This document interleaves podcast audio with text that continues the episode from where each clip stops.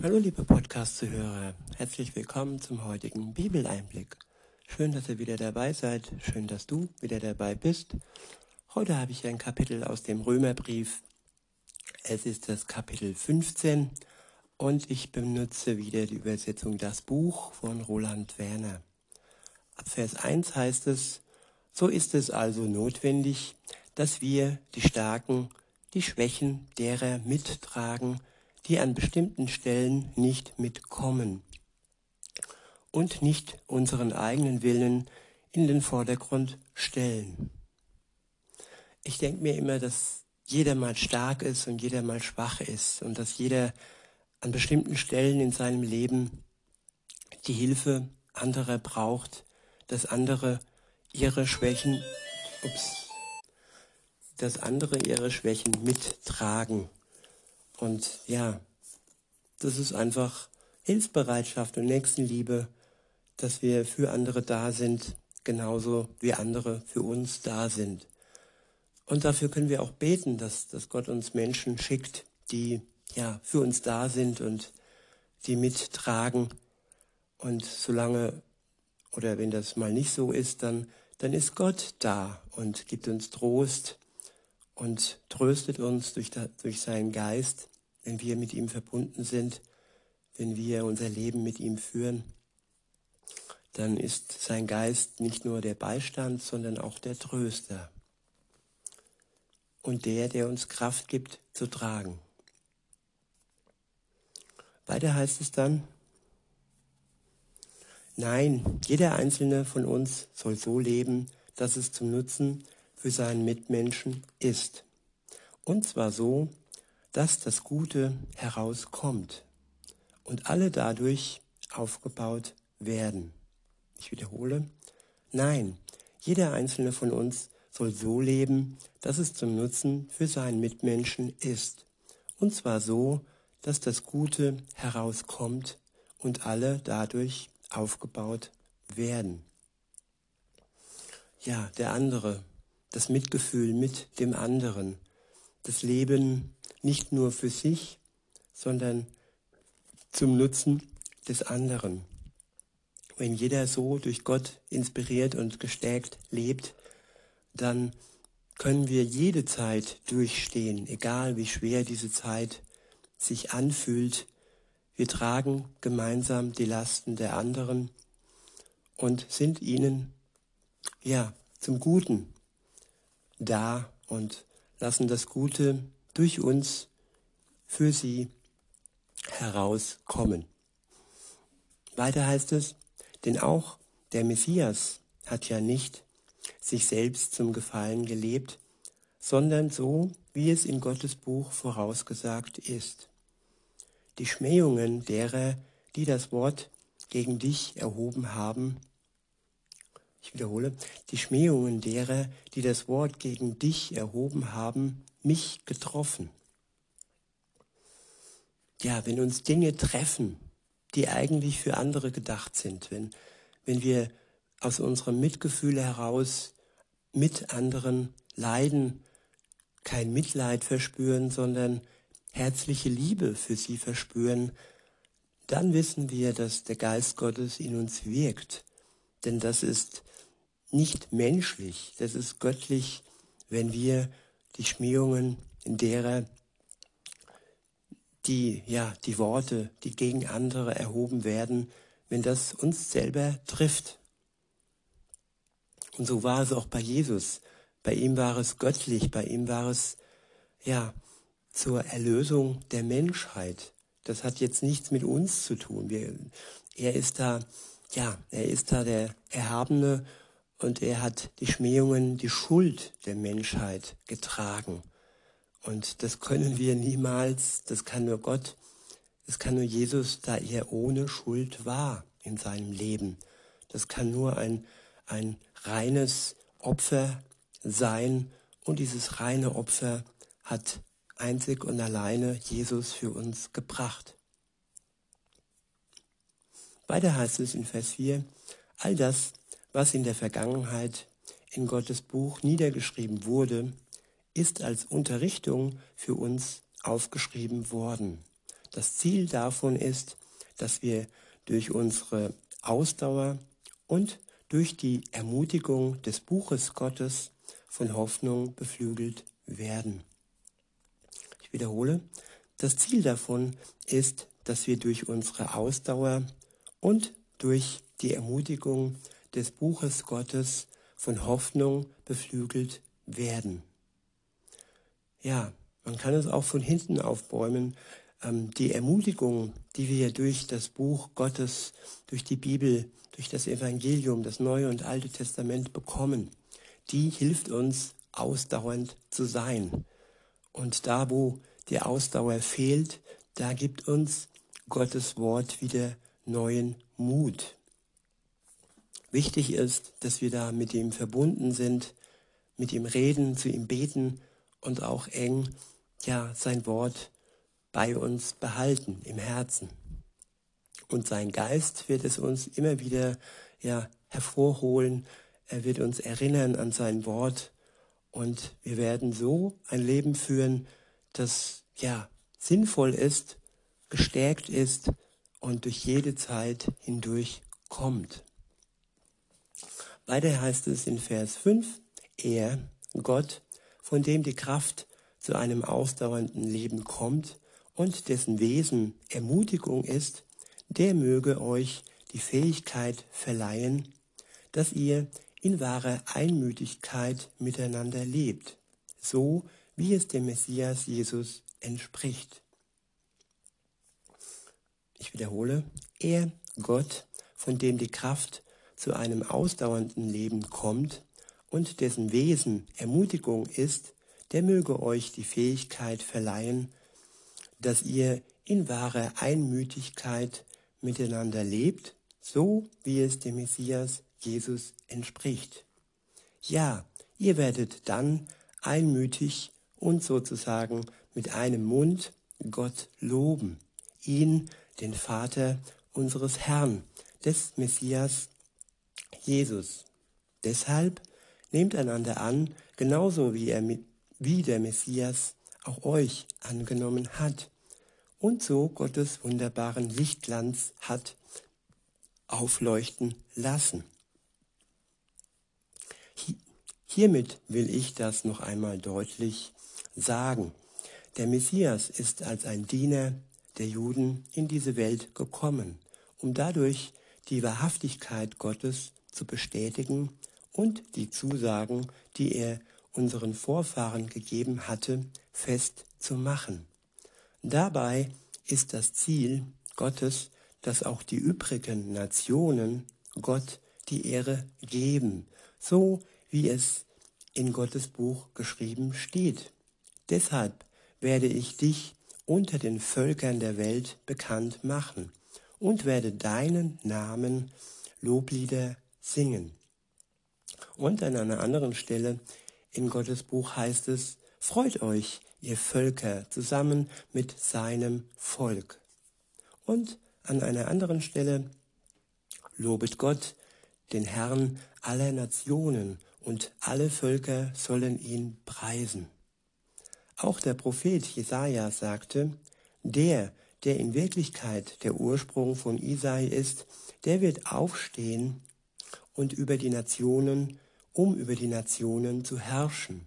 Ja, die Völker werden auf ihn hoffen. Auf Jesus hoffen. Das ist unser jetziges Leben. Das ist unser Leben, das es sinnvoll macht und auch wenn alles um uns herum, liebe Zuhörerinnen, lieber Zuhörer, hoffnungslos erscheint. Die Hoffnung auf Jesus, die wird uns wirklich vorantreiben und wird uns ans Ziel bringen, nämlich zu Jesus selbst. An dem Tag, an dem er, an dem er dann zurückkommt auf die Erde, um zu richten die Lebenden und die Toten und um zu sich zu ziehen, die, die zu ihm gehören, um sie mit sich zu nehmen in ihre Wohnung, die er schon heute für sie vorbereitet hat. Ab Vers 13 heißt es, der Gott, der selbst der Inbegriff der Hoffnung ist, erfülle euch mit vollkommener Freude und mit Frieden, während ihr auf ihn vertraut. Ich wiederhole. Der Gott, der selbst der Inbegriff der Hoffnung ist, erfülle euch mit vollkommener Freude und mit Frieden, während ihr auf ihn vertraut. Dadurch werdet ihr immer stärker von der Hoffnung erfasst werden durch die Kraft des heiligen Gottes Geistes. Ich wiederhole, dadurch werdet ihr immer stärker von der Hoffnung erfasst werden durch die Kraft des heiligen Gottes Geistes. Immer stärker werden in der Hoffnung auf Jesus durch die Kraft seines heiligen Geistes. Es ist keine Selbstanstrengung, es ist keine menschliche, äh, ja, kein menschliches Vollbringen. Nein, der Geist Gottes bewirkt es selbst in uns, dass unsere Hoffnung auf Jesus immer stärker anwächst. Der nächste Abschnitt ist überschrieben mit Paulus und sein Auftrag. Meine Geschwister, ich persönlich bin im Blick auf euch vollkommen davon überzeugt, dass ihr ganz von Herzensgüte geprägt seid, erfüllt mit aller notwendigen Erkenntnis und deshalb auch in der Lage, einander zu beraten. Ich habe in meinem Brief an euch teilweise kein Blatt vor den Mund genommen, um euch an bestimmte wichtige Grundlagen zu erinnern. Durch die unverdiente Zuwendung, die Gott mir geschenkt hat. Durch diese Gottesgnade bin ich dazu eingesetzt, ein Amtsträger für den Messias Jesus zu sein und die Gottesbotschaft wie ein Priester zu den Nationen zu bringen und dann die Völker als ein Weihopfer vor ihn zu tragen, das ihm angenehm und durch den heiligen Gottesgeist geweiht ist. Ja, wir können als eine angenehme, ja, Moment. Wir können durch Gottes Geist, durch den Geist Gottes, ein für Gott angenehmes Leben führen, das durch den Geist für Gott und durch Gott geweiht ist. Und ja, er, er weiht unser Leben. Er macht es angenehm für unsere Menschen, für die Mitmenschen und wir sind dann für ihn angenehm. Er erfreut sich an uns und wir können ja ein sinnvolles Leben führen durch Gott. Weiter heißt es, also habe ich aufgrund meiner Beziehung zum Messias Jesus einen Grund, stolz zu sein, wenn es um die Aufgaben geht, die Gott mir gegeben hat. Denn ich werde nur über eine einzige Sache sprechen, nämlich über das, was der Messias durch mich gewirkt hat, um die Nationen zum Gehorsam gegenüber Gott zu führen. Das habe ich getan im Wort und im Werk, ja auch in der Kraft von Zeichen und Wundern und der Kraft des Gottes Geistes. Ein Leben mit Gott ist ein Leben in Kraft und Werk, in Wort und Werk. Wir sprechen die Worte Gottes aus, wir leben sie aber auch aus. Das Wort allein ist noch nicht entscheidend. Wichtig ist es dann auch, dass wir die Worte in Werke übergehen lassen und sie ausleben. Nicht, weil wir denken, dass wir dadurch vor Gott gerecht werden, dass wir gute Werke tun. Nein, an allererster Stelle wurden wir gerecht durch die Gnade Jesu, durch seine Erlösung, durch das, was er für uns am Kreuz vollbracht hat.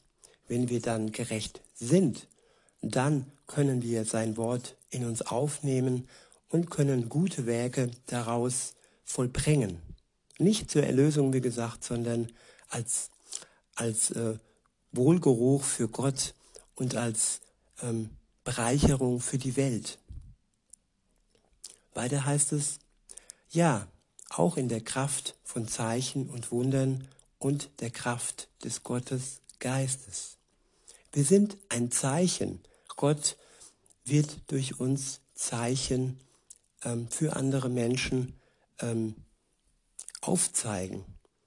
Und ja, wie eine Ampel, die dann sagt, hier, die Ampel steht auf grün, du bist erlöst, wenn du dich Jesus hingibst, wenn du an ihn glaubst. Oder wie die Ampel als Zeichen, die dann sagt, ja, die Ampel steht auf rot, weil deine Sünde dich noch blockiert und weil du noch nicht in der Lage bist, gerecht vor Gott zu stehen, eben weil deine Sünde dich noch von Gott trennt. Und dann die Zwischenzeichen, die dann sagen, go, ja, lass los, lass deine Schuld los und leg sie nieder vor Jesus, vor sein Kreuz und lass dich befreien und lass dich gerecht machen vor Gott, dem Vater. Weiter heißt es, so habe ich ausgehend von Jerusalem und überall in immer weiter gefassten Rundreisen bis hin nach Illyr Illyrien die gute Nachricht des Messias in ihrer ganzen Bedeutung verbreitet. Auf diese Weise habe ich meine Ehre darein gesetzt, die gute Nachricht öffentlich auszurufen. Und zwar nicht dort, wo der Name des Messias schon bekannt ist. Es war mein Ziel, nicht auf das Fundament eines anderen aufzubauen.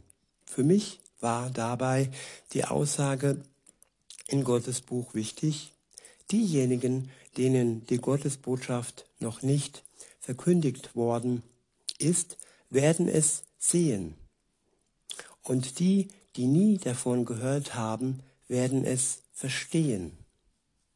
Ich wiederhole, diejenigen, denen die Gottesbotschaft noch nicht verkündigt worden ist, werden es sehen.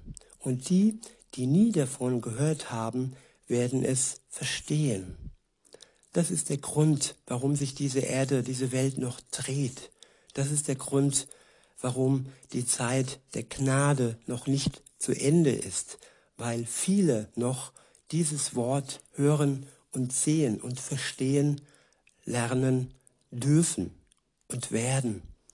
Und wenn du, liebe Zuhörerin, du, lieber Zuhörer, dazu deinen Beitrag tragen kannst, indem du Gottes Wort weiterträgst in die Welt, so wie wir es dann tun, dann, ja, dann wirst du Gott auch glücklich machen und dann wird auch sein Plan vorangetrieben werden durch dich mit Hilfe Gottes, mit Hilfe seines Geistes, der in dir lebt, wenn du ihm dein Herz öffnest.